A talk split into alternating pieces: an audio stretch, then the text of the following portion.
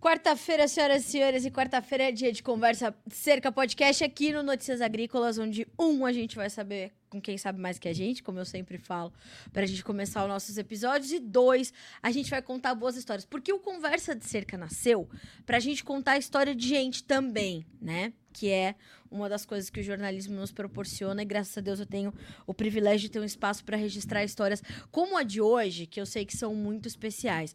O agronegócio brasileiro, ele tem muitos nomes, é, e a gente sabe das, das uh, conquistas e dos feitos, né, e, e, e da trajetória da trajetória profissional de muitos desses nomes, desses profissionais, mas qual é a história dessas pessoas, né? Por trás desses líderes, por trás dessas referências. Então, é isso que eu também gosto de trazer aqui para o Conversa de Cerca. E o meu, é, é, o meu convidado de hoje, eu já tive a oportunidade de entrevistar ele num outro contexto, para a gente falar de comunicação no agro, de marketing e tudo mais, até porque ele é head de criação da Neo Digital, uma agência de publicidade muito focada no agronegócio. É, e mais do que isso, ele é uma referência para o marketing do setor. Ele é leão de ouro em Cannes, minha gente né? Por isso que eu falei, os feitos, né? Nós somos feitos daquilo que a gente constrói, daquilo que a gente alcança. Mas o que, que veio antes disso? Como é que chegou no agronegócio, né? Qual é a relação? Como é que as coisas aconteceram para você se especializar? Porque se você vai, por exemplo, tá? Eu vou aqui dar um exemplo. Você vai numa faculdade de jornalismo, coisa que eu já tive a, a oportunidade de fazer, dar palestra para futuros jornalistas. Quem conhece o agronegócio? Todo mundo, levanta a mão. O que, que é? Ah, milha para fazer uma pipoca. É, e é isso, né? E tá, e tá até ali. Ah, quem pensou em se especializar em agricultura, em agribusiness, não vai levantar a mão um. Começa a falar do setor, você sai dali, e nós já tivemos aqui estagiários, depois jornalistas formados, que ouviram essas palestras, não só minha, mas de outros profissionais, disseram, posso trabalhar com vocês, eu posso aprender, eu quero aprender. Então, a gente sabe que, naturalmente, os profissionais que escolheram esse setor são mais escassos, mas o, aqueles que o setor os escolheu, né? Eles são mais evidentes, como é o caso do meu convidado de hoje, que é Cado Botega. Cado, que prazer recebê-lo aqui no Conversa de Cerca. Espero que eu não tenha falado nenhuma bobagem para dar é, início a essa nossa conversa. Hoje, muito mais descontraída, muito mais pra, muito mais pra gente focar em ti do que na sua trajetória, que é brilhante. Não, tu, tu até foi muito generosa comigo. Encheu demais a minha bola. Agora eu vou ficar aqui, pessoal, na expectativa enorme de saber quem é esse cara. Mas é, eu acho que até assim, como é interessante, né, Carla, a gente promover essas conversas aí, esses, esses papos, é, para as pessoas saberem, né, que tem tem muita gente por trás, né, da comunicação, né? A gente vinha falando aí sobre o agro, né? E é bem importante saber as pessoas, assim, conhecer a trajetória profissional dessas pessoas, como é que elas trabalham, né? Eu hoje já estou num nível que já tenho assim um repertório bastante extenso assim na, na, publicidade, né? Sou publicitário formado pela PUC do Rio Grande do Sul em, em 82, depois eu fiz um pós-graduação em propaganda e marketing pela SPM, né? E e a gente sempre continua estudando, né? Se aprimorando dia a dia, aprendendo, né? o que é muito comum, assim, a gente nunca para, né, de, de aprender. E, e, claro que chega uma hora que a gente quer passar esse conhecimento, né, para as outras pessoas. E aí, então, eu fui para academia, fui ser professor, sou palestrante também quando sou convidado, né. Uh, também já participei de muitos eventos, tipo hackathons, onde a gente também pode fazer assim uma mediação, né, com profissionais e, e estudantes. E também hoje também dou mentoria, né, principalmente na Red Hook School, que é uma escola é, de criatividade de Curitiba. Então, assim, chega um momento que a gente também tem que dividir né, esse nosso conhecimento aí com as pessoas que estão chegando, e isso, claro, fortalece o mercado. E quanto mais gente né, de, de qualidade, de talento estiver trabalhando, né, melhor para a nossa área, que é a área de comunicação. E, Cado, você vem de uma. Você é gaúcho, né? Sou gaúcho. Você vem de uma, de uma família de produtores rurais ou você tinha alguma familiaridade com isso quando você era criança, quando você era adolescente? Algo que te, que te, que te motivasse a procurar essa área? Ou você foi é, uma criança, um adolescente, um jovem e um publicitário mais cosmopolita, mais urbano? Como é que foi essa. É, como é que é essa tua relação com o campo? Sim, eu, eu nasci na cidade, né, Porto Alegre, que é a capital do Rio Grande do Sul sou um ser mais urbano, né, do que do que rural, muito mais urbano. Aqui no sul a gente fala guri de apartamento, né? É, então eu eu fui assim, né, na minha trajetória publicitária, que eu acho que é o que é mais importante, é quando mesmo que tu não tenha assim uma grande afinidade com uma com uma área, né, da, de um cliente ou de um serviço ou de um produto, né, é, você vai ter que aprender, você vai, ser, vai ter que se aculturar né? E eu uh, já faz alguns anos que eu estou trabalhando muito com agronegócio, né? E principalmente uma agência que eu trabalhei aqui mesmo em Porto Alegre, foi a E21, que ali eu comecei então a, a conhecer um pouco mais do agro, né? Fui levado pelo Alberto Meneghetti, que é o CEO da Neo Digital, que hoje até está aí organizando a mostra BMRA que vai acontecer. E a partir dali eu comecei a conhecer muito assim sobre agro, né? Estudar os clientes, participar da vida deles, né? Pegar os briefings, fazer essa interlocução com o cliente, né? E hoje assim a gente não tem muito tempo para fazer isso, né? Porque as rotinas das próprias agências e dos clientes elas são muito ágeis, né? E você tem que entregar muito rápido. Então, além de você ter que aprender isso você tem que aprender muito rápido, né? Você tem que pegar muito rápido. A gente costuma dizer que é no tranco, né? Tem que pegar no tranco e não tem jeito. Então, esse aprendizado, ele faz parte da minha, da minha trajetória. E uma coisa, assim, que eu acho que o publicitário, né, o jornalista e quem trabalha com comunicação precisam ter na sua veia é a questão da curiosidade, né? Você precisa ser um curioso, você precisa perguntar muito, você precisa ler muito, você precisa estudar muito, assim, é, dizem que o publicitário é um, é um, especialista em generalidades, né? Então a gente tem que assim ver muito cinema, tem que ver novela, tem que ler a revista uh, mais popular, tem que quer dizer assim porque na nossa área, né, não existe a ideia da informação inútil, né? Tudo a gente aproveita, né? O, o Ashton de Veto costumava dizer, né, que a boa propaganda é aquela que você tira da realidade dá uma transformada, uma reciclada e devolve para a vida das pessoas né, em forma de, de propaganda ou de qualquer né, peça publicitária. Então, você tem que ser um, um, entendedor assim da vida, né? Essa faculdade da vida que a gente entra e continua aprendendo, né? Eu acho que até o fim dos nossos dias a gente não vai deixar nunca de aprender. Então, acho que essa aí é uma é uma assim uma, uma, pequena lição que eu deixo assim essa coisa de ser curioso de estudar de ir atrás da informação. Eu acho que isso aí é um, é um básico assim para quem né, quer trabalhar numa área como publicidade propaganda enfim essa, essa história da curiosidade ela é completamente importante. Eu, eu tive. Uh, o jornalismo, a comunicação leva a gente a lugares que a gente não pensou que a gente fosse estar. Exatamente. E não é? é? É muito impressionante isso, assim. E eu acabei de vivenciar uma experiência muito singular que foi trabalhar a bordo de um transatlântico, né? Então a gente ficou lá uma semana num cruzeiro com a cobertura do Encontro Nacional das Mulheres Cooperativistas. Então eram duas mil mulheres, né, em alto mar, ali discutindo o futuro do Brasil, a transformação das suas propriedades, das suas famílias e, naturalmente, a transformação contínua do agronegócio brasileiro, a transformação do cooperativismo. Mas mais do que olhar para o que estava acontecendo ali no centro, quando a gente olha na margem, tem muita história ali, né, Cado? É, aí uma hora um, um, camareiro parou a gente assim: ah, vocês são daqui, vocês são de onde? Vocês estão aí pro evento? a gente tá. Ah, e o senhor tá, tá muitos dias no mar, né?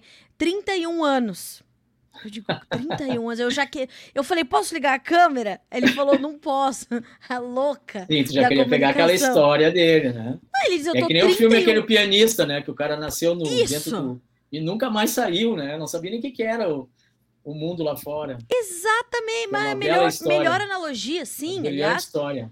Brilhante. Aliás, né? Fica a dica para as pessoas que estão acompanhando, assistam o Pianista, que é uma obra-prima do cinema. E aí eu digo, O senhor disse o quê? 31 anos no mar? Ele falou, sim, 31 anos no mar, 79 países. Eu digo, meu Deus. Mas Nossa. o senhor conheceu esses países? Ele falou, conheci, porque o que seria da humanidade não fosse a curiosidade? Cado, acho que nunca na minha vida eu vou esquecer essa frase. Exatamente. Porque quando a gente está aqui treinando jovens jornalistas, ontem o Alexander Horta ganhou um prêmio, prêmio Abapa de jornalismo ele estava ali é, com futuros jornalistas, né? Tinham muitos jovens ali que querem ser jornalistas e também podem participar do prêmio, claro, na, categ na categoria de jovens talentos. E ele disse para os jornalistas, né? Sejam curiosos, sejam perspicazes, queiram saber, perguntem, né? Toda pergunta é boa, toda pergunta é importante. Exatamente. E e essa, essa frase ficou na minha, na minha mente, e depois parece que a, o fluxo das coisas vai te dando esses sinais, né? Busque aguçar a sua curiosidade todos os dias. E eu imagino que para tua profissão, que é criar, né? É, a gente não tem uma fonte inesgotável de criação. O que está acontecendo agora é combustível. A gente só precisa ser curioso para ver o que está na margem, né? O que não está no nosso foco central. É mais ou menos assim que funciona um profissional da tua área? Não, exatamente. Quando tu fala coisa da margem, assim, é, é, é, é bem importante isso que tu fala. É, e é bem legal porque, assim, eu, eu, normalmente eu dou palestras sobre processo criativo também, faculdades, dentro de clientes e tal. E eu aplico um teste, né, para as pessoas, para saber se elas são criativas. São 10 questões, né, e as pessoas respondem, tem uma pontuação e elas no final colocam um nome. E aí eu digo para elas, bom, vamos ver no final desse teste quais as pessoas que trabalhariam comigo. Né? E, e, na verdade, é um teste para medir esquizofrenia, tá? que foi feito por um psicólogo. Inclusive, algumas agências usam esse teste para contratar seus, suas pessoas. Né? E, e, é muito interessante o resultado que dá, porque fica assim um grande bolo no centro, né? E nas extremidades são poucas as pessoas, né?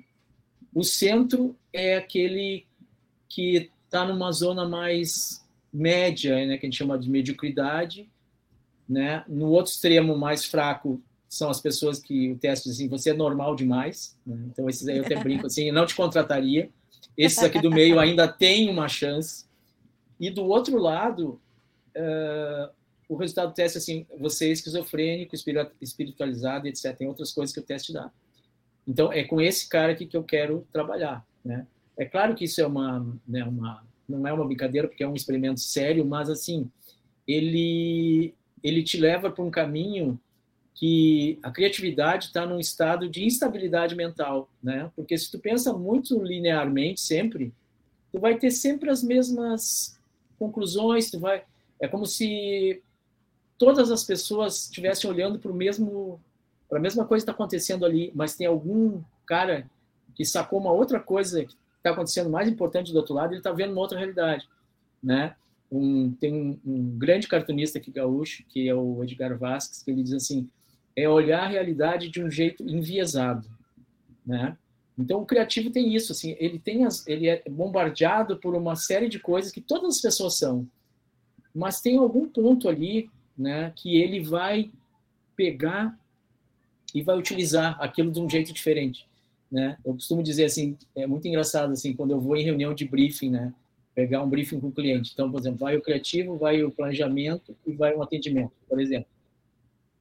Eu não tenho dúvida que vão ter três apresentações de briefing diferentes. Né? O criativo já vai ter aquela coisa, né? O planejamento atendendo assim, não, ele pediu isso aqui. Eu disse, ah, não sei, mas pediu, mas eu acho que não é bem isso, porque ele já está vendo uma coisa lá adiante, tá? quase já criando um caminho criativo. Então, essa coisa da curiosidade e essa coisa desses extremos, né, ela é totalmente pertinente, né?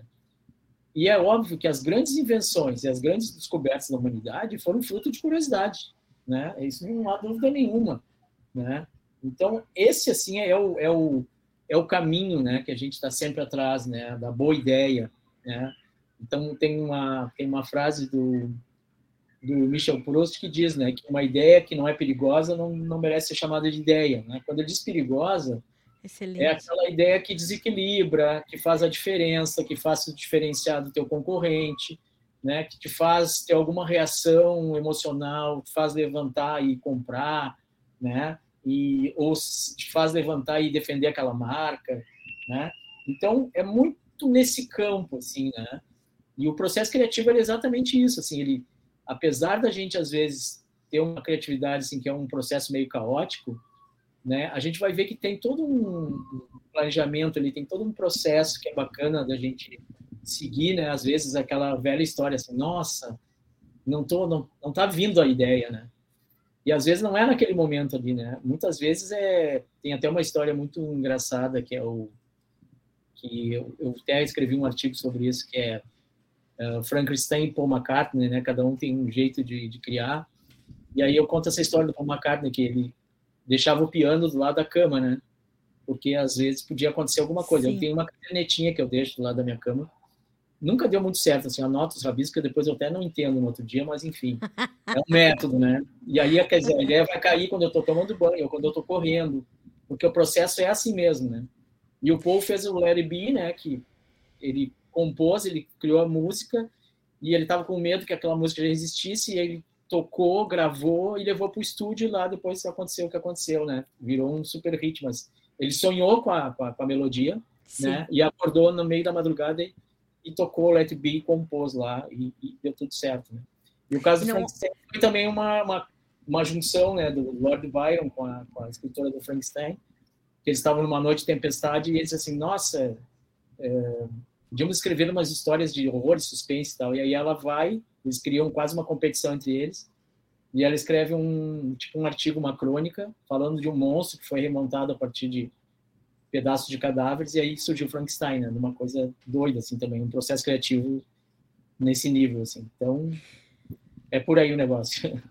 É, é eu amo essa história de Larry B. Ah, não à toa que ela vai aqui comigo to, todo Olha! dia eu olho aqui.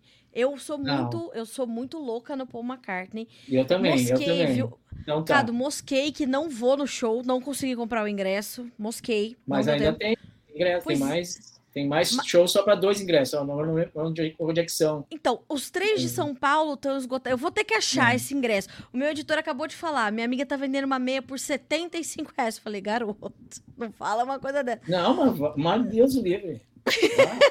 eu fui nos dois que teve aqui em Porto Alegre, né? Eu, eu Nossa, fui. É um show assim de tu chora do início ao fim, assim, de emoção. Exato. É coisa... O primeiro acorde, e, e aí são essas. É, de, são dessas pessoas que eu tô falando, né, Cado? Quando eu tava aqui te Sim. introduzindo, eu tava falando disso.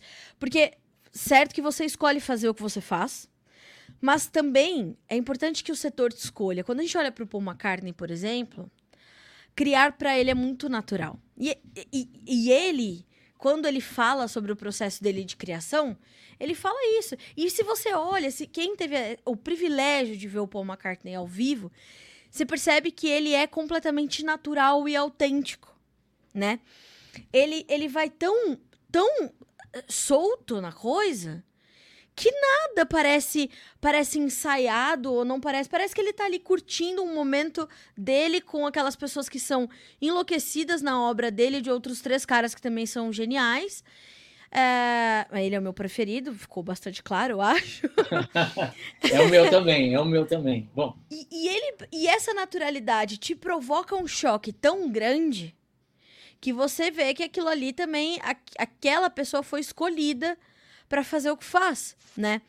É, pela música, né? O Paul McCartney é um cara escolhido pela música, dá pra ver isso. Então, no primeiro acorde de Can't Buy Me Love, eu já tava meio que em estado de choque, não sentava, não levantava, não fazia nada, Sim, só chorava. paralisado, é. né? Não, é não é meio que... chocante? Não, é muito Quando... chocante. É e aí chocante. é um gênio, né? Aquela coisa da genialidade, né? Ele é um cara que pode fazer o que ele quiser, porque é gênio, né? E tem muita gente que se acha gênio que, que não faz nem, né, nem cosquinha no, no dedo mindinho do Paul McCartney. É, se acha exatamente. gênio, mas ele é absolutamente genial, né? Genial. Era aí que eu queria chegar. É, um dos jornalistas mais novos que a gente tem aqui, que é o Igor, novo de time e novo de idade, ele dizia: Nossa, esses caras gigantes, tipo Roberto Rodrigues, é, José Luiz Tejon, é, Paulinelli, ele teve a oportunidade ainda de pegar algumas Sim. entrevistas do Paulinelli. Ele dizia assim: Pô, esses caras são humildes, né? Aí eu digo: Claro! Eles já entregaram o que eles têm que entregar. Eles não precisam mais fazer nada para eles. Eles já eles já enchem os lugares onde estão, as entrevistas que fazem, né? É, é, qualquer coisa que eles digam, a gente precisa dizer, é isso. Eles viram as coisas acontecerem, eles viram o Brasil se transformar, a agricultura do Brasil se transformar, como o Paul McCartney, no alto dos seus 80 e pouco, poucos anos, fazendo shows e shows, viu a música se transformar. E fazer parte de um processo de transformação é transformador para a gente também. É, e, e o que o campo nos proporciona é muito dessa transformação. Uma vez que você bota o pé nesse setor, você começa a se transformar, né, Cado? É surpreendente o poder de transformação do agronegócio, da produção agropecuária, para gente que não tem essa herança da terra, né? Exatamente, assim, é porque é muito rico, né, Carla? Assim, é um campo muito rico, com N alternativas, né? Principalmente no Brasil, que é um que é um país assim continental e, e você tem que se desdobrar porque você tem que pensar nos tipos de produtor, né, da agricultura familiar até o grande produtor. Você tem que pensar nas regiões, né? Muitas vezes tu não vai fazer uma única campanha, tu tem que desdobrar essa campanha em, sei lá, 15, 20, porque são micro-regiões dentro das grandes regiões. Então, assim, é um trabalho apesar de ser um trabalho assim minucioso, exaustivo às vezes, é um trabalho que te recompensa muito assim, né? Uh, tu tem um prazer enorme assim. Eu eu tenho um prazer enorme assim de de quando eu vejo assim uma campanha que eu trabalhei dar resultado, muitas vezes ser premiada também assim, né, por reconhecimento do próprio mercado, né? Isso te dá uma assim uma, uma, uma alegria, uma certeza do dever cumprido que tu está fazendo exatamente né, uh, aquilo que, que foi determinado para fazer da melhor maneira possível, né, com a técnica, com os processos, o entendimento daquele problema do cliente, né? E o que é mais legal assim é quando a gente envolve muita gente, né? E eu estava aqui falando de premiação e até tem um dado muito bacana. Tu citou meu Leão de Canes, né? É, isso foi fazer uns, vai fazer uns três, quatro anos que o festival fez uma, uma pesquisa muito legal, é, que a maioria das peças mais premiadas eram as que tinham as fichas técnicas maiores, ou seja, tinham mais pessoas participando naquele projeto. Né? Então, também, como é muito importante, assim, eu não acredito mais naquela criatividade autoral, né? embora muitas coisas eu fiz uh, sozinho, com equipes reduzidas, mas é, é fundamental equipe, né? É fundamental tu trabalhar com várias pessoas, porque todo mundo contribui nesse processo criativo, né?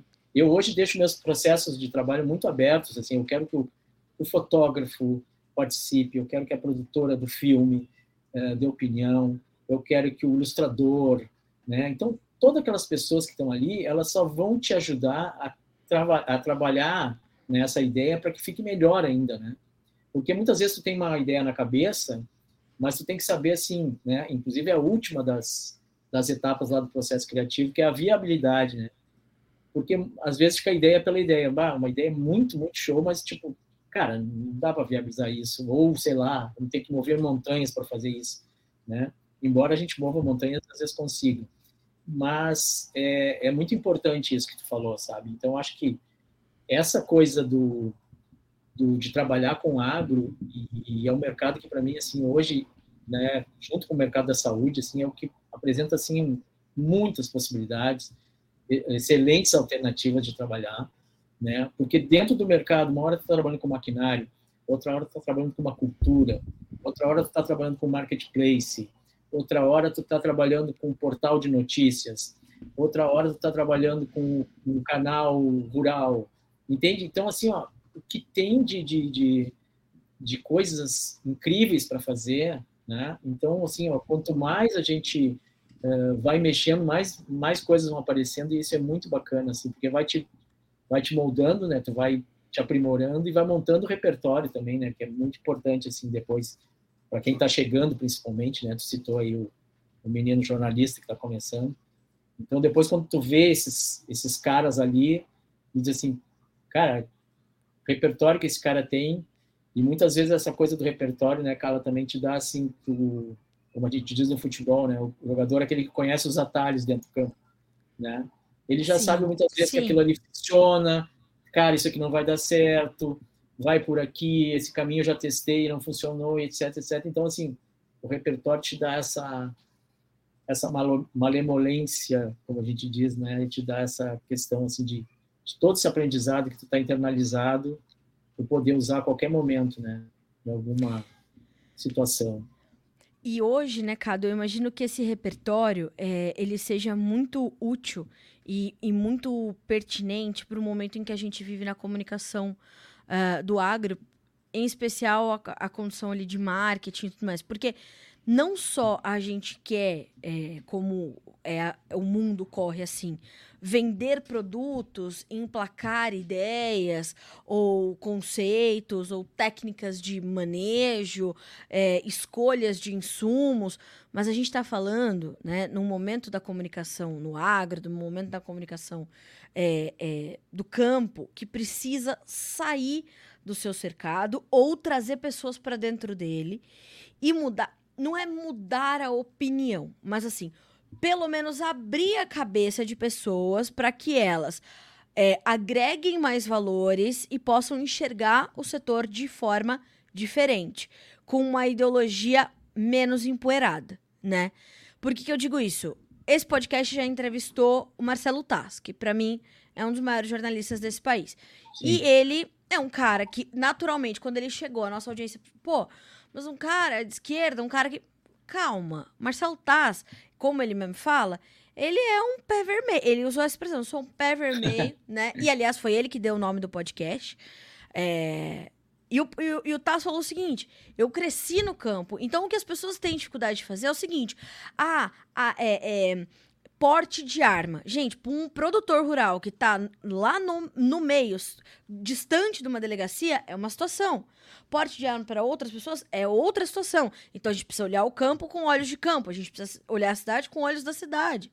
E, e, e aí, a, a maior lição que o Taz deixou aqui no podcast foi mudar de opinião não é feio, mudar de opinião é inteligência, é evolução né?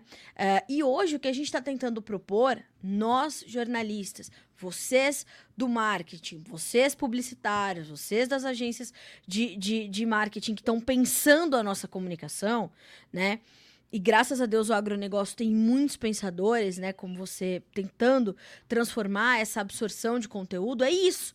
É mudar a forma da gente é, passar aquela informação de forma que ela chegue num terreno fértil, né? E não que ela chegue numa barreira, numa muralha e seja impossível a gente furar a bolha da cidade. A minha percepção o que a gente tem feito até agora, né, é uma comunicação imbatível, que a gente precisa transformar numa comunicação educativa. E o segundo ponto é parar de pregar para os convertidos. A gente precisa trazer outras pessoas para dentro do nosso cercado, porque a gente sair dali, nós já saímos.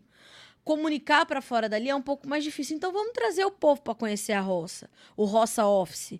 É importante. Aí eu queria saber da tua perspectiva, se se assemelha com a minha visão. Não, Carla, ó, a gente já furou, já quebrou os muros e a gente já está construindo as pontes. Como é, em que pé que a gente está da sua perspectiva, cara? Uhum. Eu gostei do Roça Office. Vou usar isso aí, alguma coisa. gostei muito desse Roça Office. É o Roça Office que a gente criou é. durante a pandemia. O povo tava tudo home office. Eu falei, gente, os produtores estão no Roça, Roça Office, office fazendo comida, fazendo cana de é açúcar para irem para cima e para baixo. Ambulância precisa abastecer. Exatamente. É o Roça Office que não para 100% do tempo, né? Eu acho que esse ponto tocou. Eu já estava até lendo um artigo do, do Armando Ferrentini na próprio marketing, propaganda e marketing. Ele estava falando sobre o agro, né? Então ele diz assim que ele começa dizendo que o agro ainda é muito invisível, né, para as pessoas, porque existe uma tendência que o agro falar para o próprio agro, essa coisa que tu falou da bolha, né? No próprio mercado publicitário tem muito isso, né? Que os publicitários fazem fazem propaganda para os publicitários para depois serem premiados, né? Então aí fica tudo dentro do, do mesmo ecossistema. É. E, e aí ele fala assim que deveria ter mais iniciativas, né, que acha que tá, ainda tem coisas, mas são muito isoladas ainda, né? Aí ele falou do, da campanha da Globo, Agrepop, né, que está ali numa, numa janela comercial de uma novela, né, é, que está tentando assim furar essa bolha, né? A Globo agora fazendo outro esforço com a novela Terra e Paixão, né, que mesmo que às vezes pareça muito caricata, também é uma iniciativa de mostrar o que, que né, o que, que é o agro, o que, que acontece é, no campo, né? Então acho que isso é importante, assim, mas eu ainda vejo com algumas coisas assim muito isoladas ainda. Né? Eu acho que a gente ainda tem um grande caminho, né, para percorrer e ainda mais que, né, uma economia que hoje é praticamente 8% né, do, do PIB, né? Acho que esse é o PIB de lá de 2022, já pode até ter crescido um pouco mais. Mas aí nós estamos falando de uma economia que movimenta 675 bilhões de reais, né? Então isso não pode ficar de maneira nenhuma escondido, né? Tem que chegar para as pessoas, né? E eu lembro que tem algumas marcas que, que, que trabalham muito bem isso, né? Por exemplo, a BASF, que fez o Planeta Faminto, que justamente era era esse o propósito, né, de, de mostrar Sim. o que, que, tinha por trás e como é que chegava na mesa das pessoas, né, como é que nós vamos alimentar o mundo, né, hoje eles estão com o legado, que também que é uma outra campanha brilhante também, brilhante. e aí mostra mostra essa, as famílias, como é que, que tem ali por trás, a questão da sucessão, né, passar do pai para o filho, no caso é o pai para a filha, inclusive, que tem uns episódios ali, então acho que tem algumas iniciativas muito legais de tentar furar essa bolha, né, mas eu ainda vejo assim que a, a, a primeira e não estou aqui julgando, né? Mas assim a, a, primeira, né? O primeiro consumidor que se quer atingir, entender as dores é o do produtor. Então a comunicação é muito voltada para dentro do próprio setor, né? né? Mas quanto mais sair para fora a gente mostrar essa cadeia produtiva, mostrar como é que o alimento chega na mesa da pessoa e tal, isso vai fazer uma diferença, porque assim, o que que acontece? Tu sabe que em vários segmentos, assim, inclusive pela política atual do país, o agro é meio um vilão, né? Então, quanto mais isso for mostrado, mais divulgado, o suor desses produtores, o trabalho que tem, né? Isso vai criando assim uma reputação, né? E uma cultura do agro, né? O Brasil já era para ter essa cultura do agro há muito tempo, né? Assim, idolatrar praticamente o agro por vocação, por né? Vocação. Deveríamos agradecer todo dia, assim, fazer um se ajoelhar e dizer, pô, né, amém, agro, obrigado por estar aqui, né, obrigado que nós temos um país com todas as riquezas naturais, né, então, assim, isso ainda falta, né, falta o reconhecimento das pessoas, sem dúvida, né, que eu acho que aqui no momento que tu está ali na gôndola, que vai escolher entre um tomate tal e uma batata e um negócio, na hora tu não vai pensar ali o que, que tem por trás daquilo ali, né? então falta realmente, né, o, a, a própria ABMRA está fazendo agora um trabalho incrível, né, que é para é, criar essa marca Sim. do agro brasileiro, né, como um selo de qualidade, que eu acho que isso aí é Sim. é extremamente necessário. Demoramos para chegar aqui, demoramos para chegar aqui, por várias questões, né, que não é aqui o fórum para a gente levantar, mas precisa disso, precisa muito mais disso ainda, né? Então acho que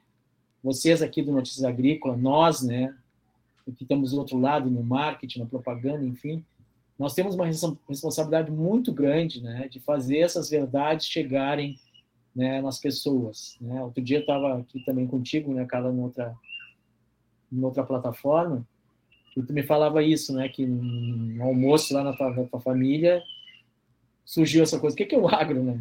Sim. Na hora de estar tá comendo. Ah, o agro é o alimento, né? Mas quanta coisa que tem, né? Isso é uma das pontas aí que, que aparece, né? Então, eu acho que sim, ainda temos muitas coisas isoladas, mas a gente precisa ter mais iniciativas para que chegue essa mensagem nas pessoas. Isso é imprescindível. Outro dia, uma moça que é filha de produtor rural e ela, ela cansada também das críticas e tudo mais, optando pela comunicação educativa, ela me parou. Ela falou: Carla, você grava uma mensagem para o meu canal do meu podcast? Eu falei: com certeza. Aí ela disse assim: Carla, o que, que falta as pessoas saberem sobre o campo que ainda não foi dito. Eu digo, meu Deus, né? Valendo a Loteria Federal. eu digo. A pergunta de um milhão de dólares. E, pois é. Aí eu digo, olha, é, vamos. Eu, eu tô muito focada nessa coisa de perspectiva, né?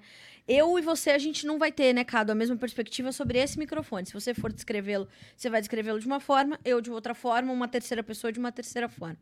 E eu digo para ela, olha, da minha perspectiva, que hoje eu já sei, que as pessoas já sabem que é, a gente produz comida, que a gente produz fibra, que a gente produz energia, eu acho que o que precisa a cidade saber é toda a oportunidade que o campo gera. E a gente está falando de geração de dignidade. Então, a gente está falando de geração de emprego, de tirar as pessoas de serem reféns das suas necessidades, de terem que comer o que alguém dá, de terem que ter um vale que alguém deu, e só ter gás se tiver vale gás. A gente está gerando empregos. A gente está interiorizando as populações. A gente está tecnificando o Brasil. Então, são todas as oportunidades que o campo gera e a cidade não sabe. Né? Então, ah, o PIB do agro. Ótimo, a gente tem. Óbvio que a gente tem que falar do PIB do agro. Ah, quantas milhões de toneladas, as nossas exportações, a nossa balança comercial. Quem são as pessoas que estão fazendo isso, Cado?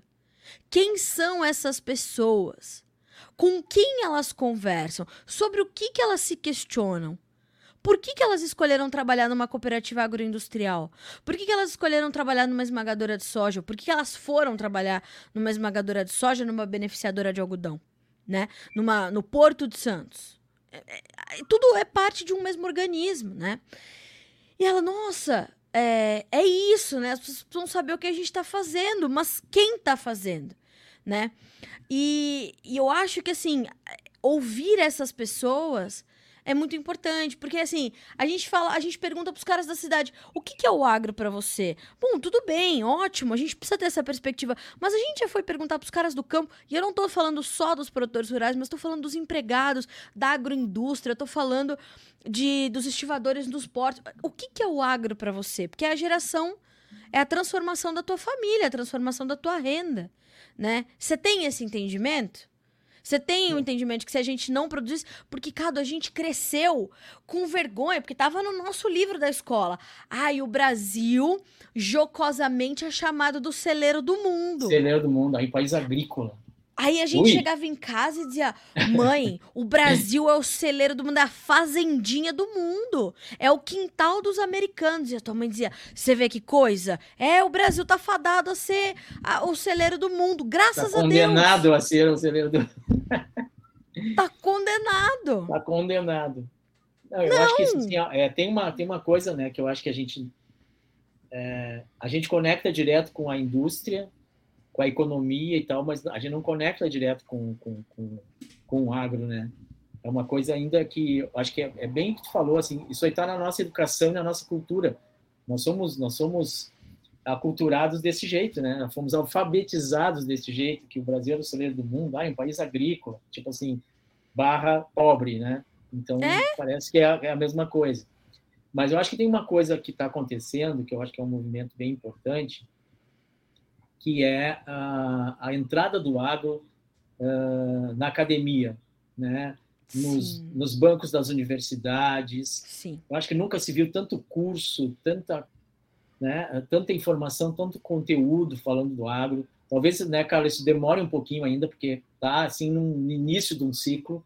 Processo, mas sim. eu acho que daqui a pouco isso aí vai até para um ensino fundamental, sei lá, vai estar tá no currículo das escolas, que seria Amém. muito importante realmente né? Já se discutiu assim que as crianças eh, precisavam aprender economia na escola, que eu acho que também é muito válido, mas também deveriam aprender né, sobre o agro, que eu acho que é importante, porque já que vivem num país que é a riqueza maior é, é a agricultura, né, e a pecuária, enfim, eu acho que isso aí teria que ser. Então, assim, ó, eu ainda tenho muita esperança, sou um cara bem otimista, tá, quanto a isso. Então, acho que essa entrada dos cursos nas academias, né, essa enxurrada de, de, de, de, cursos que tem, de programas, né, a própria, a própria o envolvimento das entidades como o Senar, né, que estão aí, inclusive, ensinando, né, o, não só o produtor, mas ensinando o, o, o operário lá, o peão que está lá, né, dentro da porteira. Eu acho que isso aí vai chegar um momento que a geração de todo esse conhecimento, esse conteúdo, né, vão gerar uma, uma coisa de um orgulho, né, de, uma, de uma cultura legítima que a gente precisa se apoderar disso, né? Então, assim, ó, por esse prisma aí, eu vejo, assim, eu tenho muita esperança. E além do que, né, isso aí tudo vai estar sendo financiado pela, né, pela própria renda que o agro gera, né? Então, nada mais é, natural, né, que vá se criar um, um círculo virtuoso, né, que vai começar a movimentar ainda mais essa cadeia, entende? Então, acho que por aí, assim, eu, eu sou bastante otimista, sabe, que isso vai chegar em algum momento aí uh, interessante. Eu até, aproveitando para falar nisso, eu falei aqui da, até da mostra BMRA, e esse ano, por exemplo, foram inscritos aí quase 250 cases. Olha, olha, olha só, né? Então, assim, ó, como como tem trabalho bom, como tem né, conteúdo bom, ideia boa, né? Mas como tu disse, isso aí tem que, sabe, ir para as pessoas, né? Eu me lembro muito que o Rafael Sampaio tinha um prêmio que era o Voto Popular, né? Que ele tinha aquela revista Vault, eu devo lembrar, que era uma coisa que ele fazia que eu achava muito bacana, que era assim, é, tinha o, a competição normal, que era julgada por um júri de publicitários do Brasil inteiro, de colunistas, Sim. etc, etc. Mas essa mesma exposição dos trabalhos, ela ia para lugares, para um shopping, ou para um, sei lá, um lugar, pra, circulava pelas universidades, e as pessoas, os populares, votavam nas melhores ideias.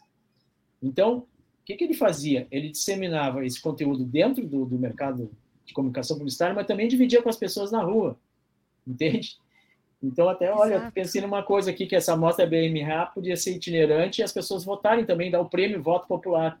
E era muito interessante, assim, ó, porque muitas vezes aquela uh, ideia que às vezes tinha passado batida por um júri mais técnico e tal, quando chegava no, no popular, ela ganhava prêmio voto popular, ganhava ouro pois lá, é. tal, porque a melhor ideia, porque a pessoa que estava vendo aquilo ali, estava julgando, ela tinha um outro jeito de olhar para aquilo ali, um outro jeito de julgar. Entende? Então, olha só como são as coisas. Perspectiva, meu amigo. E lá, no século XIX, Vitor Hugo já falou, né? Nada mais poderoso do que uma ideia cujo tempo chegou. Então, o tempo dessa transformação que você acabou de detalhar, Cado, ele é o tempo dele, né? E Deus permita que a gente possa estar aqui para fazer esse registro e a gente ter uma conversa como essa, falando: nossa, lembra aquela primeira conversa onde a gente achava que as pessoas não iam entender como é orgulhoso para nós, né? Como é motivo de satisfação, orgulho e principalmente alívio, né? A gente saber que a gente está numa terra onde, que se, onde tudo que se planta dá, né? Então, é esse tempo das coisas, o tempo correto, e esse é um valor que o campo ensina muito, né? Há tempo de plantar e há tempo de colher, né? Há tempo de semear e há tempo de florir. Então, a gente há tempo de chover e de não chover. Tudo que, né, demais no campo faz mal e de menos também. Então é preciso ter equilíbrio, é preciso respeitar o tempo, é preciso respeitar os ciclos. Então a gente precisa respeitar também, eu acho, né, Cado? Depois de um tempo tentando, fazendo parte da comunicação imbativa, depois transformando para comunicação imbativa, é, educativa, eu, eu chego num ponto também onde eu digo: não, a gente precisa respeitar o tempo e uh, o ciclo da comunicação. Né? Nós já tivemos outros ciclos, né? É, nós já tivemos outros momentos, nós já tivemos outras situações, como a música já teve outros momentos, como o agro já teve outros momentos, como a economia, a política, a geopolítica. A gente está em 2023 com dois conflitos terríveis em andamento. Quando que a gente pensou que em 2023 a gente não ia conseguir ter um diálogo, né? Entre duas nações? Né, com a ONU estabelecida, milhares de diplomatas e não sei o quê, mas tem um radical que fala: não, vamos fazer tudo armado, vamos matar e é tudo. Dane-se a ONU. Bota uma bombinha aqui, outra lá e vamos é. resolver essa parada aí. Exato! E assim, ó, não tô, não tô, não tô menosprezando a, o terror que é isso, mas eles têm lá que se resolver. Os ciclos das coisas e as coisas vão acontecer, né? É, e aí, se a gente olha ali para grandes publicações de grandes pensadores, eles falam muito sobre ciclos, sobre processos, sobre o tempo das coisas. A gente vai ter que respeitar esse tempo também, né, Cado? Sim, com certeza. Né? Por isso que a gente fala, né? a palavra ciclo é muito boa, né? Porque tem tudo a ver com, com agro, né? E o Brasil também já passou, já teve lá o ciclo do café, da borracha, né? Que acabou sumindo, a mineração lá na Serra Pelada. E aí a gente vai indo, né? E, e é muito interessante porque tem essa coisa, né, que o Brasil é, é muito grande, né, é um, é um continente praticamente. Então a gente também tem que respeitar essas essas grandezas todas, esses momentos, né? E isso é uma coisa que também serve muito para quem né, quer trabalhar e, e trabalhar com criação, enfim, com comunicação no agro, tem muita minúcia, né, Carla? Tem muita coisa, né? Você tem que saber exatamente é, o momento que a soja está mais bonita para você poder filmar, fotografar. Você tem que saber lá quando é que é o plantio da, da cultura do algodão. Você tem que saber que o calor excessivo é bom para uva, mas é péssimo para o milho e tal. Então, são, assim, você se enfrenta com um monte de coisas, né, com uma porção de entendimentos e você precisa dominar isso tudo, né, ou, ou principalmente não precisa dominar tudo, mas entender pelo menos sobre tudo. E, e eu acho que a gente está realmente marchando para um, um ciclo virtuoso, assim. A gente tem uma, eu tenho uma coisa assim, eu sou muito ansioso também, né? Então é aquela coisa, tu quer que as coisas aconteçam numa velocidade talvez maior do que estão acontecendo, né? Mas eu costumo dizer, né? Talvez não seja para meus dias, mas espero que quem assumir depois de mim ou que tiver aqui no Notícia Agrícola vai ver esse ciclo aí virtuoso funcionar e o Brasil ser realmente assim reconhecido, né? Não como celeiro do mundo, mas aí como uma potência né, agrícola é, mundial, né? Que eu acho que isso é muito importante esse reconhecimento, porque se fala muito, se fala muito, mas assim, né? O elogio não vem, né? Aquela, sempre aquela coisa. O elogio é mais difícil, né? A crítica está sempre prontinha ali para ser dada. É mas o elogio, o incentivo, né? Tudo isso aí demora às vezes muito mais. Né? Mas vamos, vamos deixar o vamos deixar o talhão prontinho aí, Carla, para colocar semente. E eu acho que vai acontecer. É verdade. Olha, cara, estou muito feliz né? É uma grata surpresa a gente terminar uma conversa é, que foi pautada em cima da comunicação do agro, ter percorrido temas tão, tão incríveis, né? Como a gente falar, por exemplo, do Paul McCartney e fazer essa relação. é, como é possível, Sim. né? Mas é possível. É, e a gente criar e encontrar esses interesses em comum, esses pontos de convergência. Obrigada pela generosidade de aceitar o nosso convite. É, foi um grande prazer receber você aqui nesse podcast. As portas estão sempre abertas para a gente continuar tendo boas conversas como essa, viu? Obrigada mais uma vez. Ah, eu que agradeço para ti, Carla, e, e para Notícias Agrícolas. Estou sempre à disposição. E eu acho que tu falou muito essa coisa né, da, da do Paul McCartney ali de novo, né? É, que, é, que, são as referências né, que a gente tem, né? Acho que isso é muito importante também, essa referência Sim. que a gente vai adquirindo, né? E eu acho que tudo é tudo é referência, né? A música, o cinema, o livro, né? Tudo tudo a gente vai daqui a pouco utilizar em alguma coisa que a gente vai criar, né, que a gente vai desenvolver. Então, agradeço o... aqui mais uma vez, estou sempre aí à disposição para o, outras lições importantes que eu, que eu colhi da música nesse, nesse último mês foram do, do, do fundador do Foo Fighters, né? O vocalista e guitarrista do Foo Sim. Fighters, o Dave Grohl, que, aliás, Dave escreveu Grohl. um best-seller maravilhoso, o livro dele. E tudo que ele fez na vida e até hoje o que ele faz na vida é pautado em referência, Cado. To toda a história Sim. que ele vai contar. Ah, porque quando eu ouvia o ACDC, quando eu ouvia, é. quando eu fundei o Nirvana e a história do, do Kurt Cobain, tudo é referência e tudo dá para ser combustível para nós. Então, que a gente faça bom uso dessas referências no campo também, que o campo nos sirva de referência muito positiva, né, Cado? Com certeza. tem uma frase para terminar aqui, que é uma frase do Ampère, que diz que a genialidade é a arte de recombinar elementos. É né? isso. Então é isso aí, tu vai pegando referência, papapá, e, e eu sempre digo assim, né, não tenha medo também de copiar, né, no início, né, porque depois tu vai ter o teu próprio caminho, vai ter tua, né, o teu próprio jeito de trabalhar, né, mas quanto mais referências tu tiver, ver quem são teus ídolos, né, quem te inspira, né, tanto na leitura, na música, no cinema, etc., e aí depois tu vai formando assim, tu vai amalgamando, como a gente diz, né, a tua, tua forma lá e, e vai sair mais um talento por aí. Mas eu acho que é, é, é esse o jogo mesmo. É isso mesmo. Obrigada, Cado. Um abraço para você. É, Notícias Agrícolas, como eu disse, sempre de, de portas abertas para ti, para as suas boas ideias, né? E a gente está aqui juntos para transformar a comunicação do país. Obrigada e bom restinho de semana para você também, para ti também, Carlos. Muito obrigado aí. Tchau, Obrigada, tchau. um abraço. Até mais. Tchau. Tchau. Eita! E, o Conversa de Cerca tem essa essência, né? Vamos trocar ideia, vamos conversar, vamos buscar entender e saber com quem sabe mais do que a gente, como eu falei. E o Cado é esse cara. Eu tive o privilégio, né, de, de fazer uma entrevista com ele. Aí era uma, uma entrevista mesmo, pergunta e resposta. E a gente entendeu um pouco da comunicação no agro. Mas o Cado me despertou tanta curiosidade que eu falei, não, vamos saber mais da história do Cado. Como é que ele chegou até aqui? Como é que ele se tornou, né? Como é que ele foi premiado com o Leão de Cane? A gente está falando de um dos maiores prêmios da publicidade. Então, uh, de ouro, tá? Um leão de ouro. Então, é essa coisa do tempo das ideias. E, e, a comunicação ela é muito pautada no tempo das ideias, né? E elas precisam vir num timing certo. E as, a comunicação para o agro, a comunicação para o campo, ela está em constante transformação. Ela está num, num momento de, é, para usar uma palavra da moda, ela está no hype. Então todo mundo está falando sobre isso. E a gente precisa entender qual é o nosso papel nesse processo. Então, é, o, a, a nossa conversa com o Cado aqui foi justamente para a gente entender o nosso papel nesse processo. E como ele falou que tudo é referência, então a nossa forma de se comunicar, ela precisa ser pautada em referência, em quem faz melhor do que nós. Então, Música é referência, uh, músicos são referência, o cinema, a televisão, as pessoas.